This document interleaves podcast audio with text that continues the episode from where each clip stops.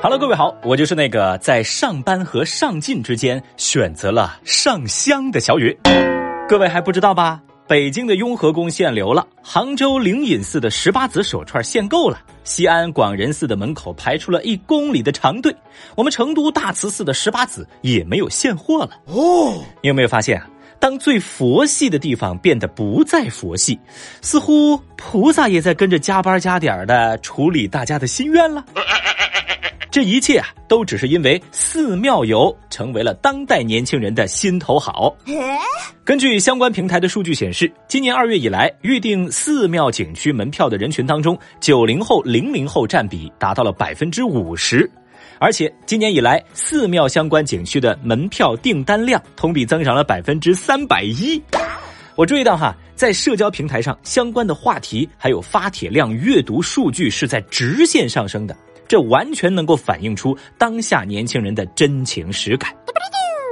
另外，我也蹲在各个平台上暗中观察了一番，我就发现哈，当代年轻人热衷于上香的逻辑其实好简单哦，那就是上香不灵，咱可以换一个地方上；但要是上班不爽，我们不能够随便的换公司啊。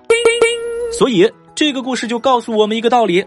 遇到大事儿不要慌，先给佛祖上个香。当然啦，佛祖保不保佑你还另说，前提是你不要干亏心事儿哟。汕头知名橄榄菜原料竟是发霉的芥菜。三月十四号，广东的三幺五晚会当中，汕头一家知名的橄榄菜品牌食品安全问题被曝光了。据记者调查，橄榄菜的原料芥菜，它的储存环境啊又脏又乱，有些芥菜掉在地上会被工人随手捡起来扔到盆子里头去，而在腌制坑内，工人是穿着自己的鞋在原料上随意的踩踏，甚至边抽烟边吐口水，腌菜原料随地乱丢都不说了，有的甚至变质发霉，臭气熏天，成了苍蝇的快乐老家。呃，即便如此啊。这些原料呢，还能够被重新包装，然后在市面上销售。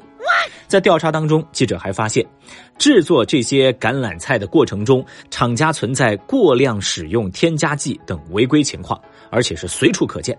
记者在检测后发现，当地多家厂商的产品都出现了二氧化硫残留物检测超标。后来据调查，哈，当地腌制菜场主要分布在各种村社当中，普遍没有办理食品经营许可证，而且啊，当地的监管人员甚至都知道这些黑作坊的存在。暗访当中，有工作人员是这么告诉记者的：“哎呀，大家都这么做的吗？有人查的时候，会有人提前告诉我们的。”当真相被曝光，可以说是触目惊心。好消息是，这个事情被曝光以后，有关部门已经彻查涉事企业，且多个平台已经下架了涉事企业的商品。但坏消息是，现在大量网友都在网上说自己家中的冰箱里有同款的腌菜。不得不说啊，本来大家都以为土坑酸菜已经是恶心界的天花板，没想到咱们还是想的太简单了。这老话说得好，如果你在家里发现了一只蟑螂，那这就意味着在你看不见的角落有了一窝子的蟑螂。非常有意思的是哈，在今年央视三幺五晚会开始之前，在场外已经乱作了一团。上海网红餐厅蓝蛙吃出异物，吉野家吃出蟑螂后又发现四十三只，沃尔玛饭盒上蟑螂乱爬，瑞幸咖啡被吐槽去冰后只剩半杯。这一系列的话题轮番的登上了微博热搜，而后来真正让热搜词条出现了“爆”“废”这样类似标签的，还得看央视三幺五。央视三幺五晚会，这一年一度全民关注的三幺五晚会日前落下了帷幕。晚会上曝光了香精勾兑的泰国香米、不可注射的美容针。头盔厂家用回收料，苦情戏直播局中局，免费评书机暗藏天价神药骗局，ETC 卡禁用短信骗局，水军操盘直播间诱导跟风下单，免费破解版 APP 成手机窃听器，高标准农田的地下漏洞，景区高空项目安全带不安全等一系列的问题。那在晚会直播的过程当中，跟往年一样啊，随着问题一个个的曝光，多地连夜行动处理了曝光的企业，该查的查，该封的封。不过呢，在这些被曝光的问题当中，也有着头铁般的存在。比如说哈，刚才提到三幺五晚会上曝光的景区高空项目安全带不安全的一家涉事的景区。这三幺五晚会上专门指出，有几家景区使用的三点式安全带，一般呢是被系在游客的腰间，发生冲坠之后，很容易把人的肋骨弄折了，而在救援之时，也很容易发生二次脱落。于是有记者就以游客的身份联系到了被曝光几个景区当中其中一个里面的工作人员，那对方就介绍说。啊，我们景区呢有两个项目是要用到安全带的，呃，都是三点式的安全带，大人小孩都能用。而对于三幺五晚会提出的安全带的安全问题，这位工作人员的回应说：啊，我们景区目前还没有考虑整改啊，因为我们景区开放六年以来都在用这一类安全带，从来没有发生过任何的意外事件。而且啊。现在我们景区的安全带到底要达到怎样的安全系数和安全级别，我们就没有接到过相关的通知啊。OK，看到景区工作人员的这个态度啊，小雨果不由想到一个段子和一个笑话，就是有人问你们蹦极的绳子什么时候更换呢？那回答的人说的是啊，等那个绳子断了，我们就换了。对于景区的这样一个表态啊，微博网友们纷纷发生质疑。哟非要等到出意外你再改吗？这个景区好自信呐！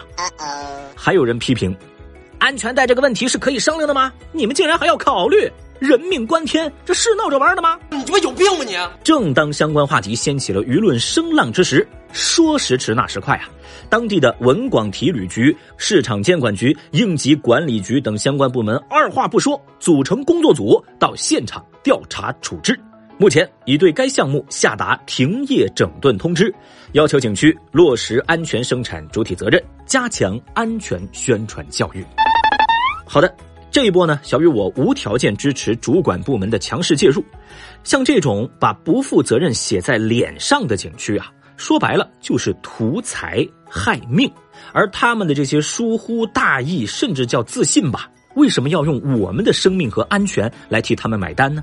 所以。这种景区必须为此付出代价，没这个能力，知道吗？大爷充二十九万做美容反悔了，起诉要退钱。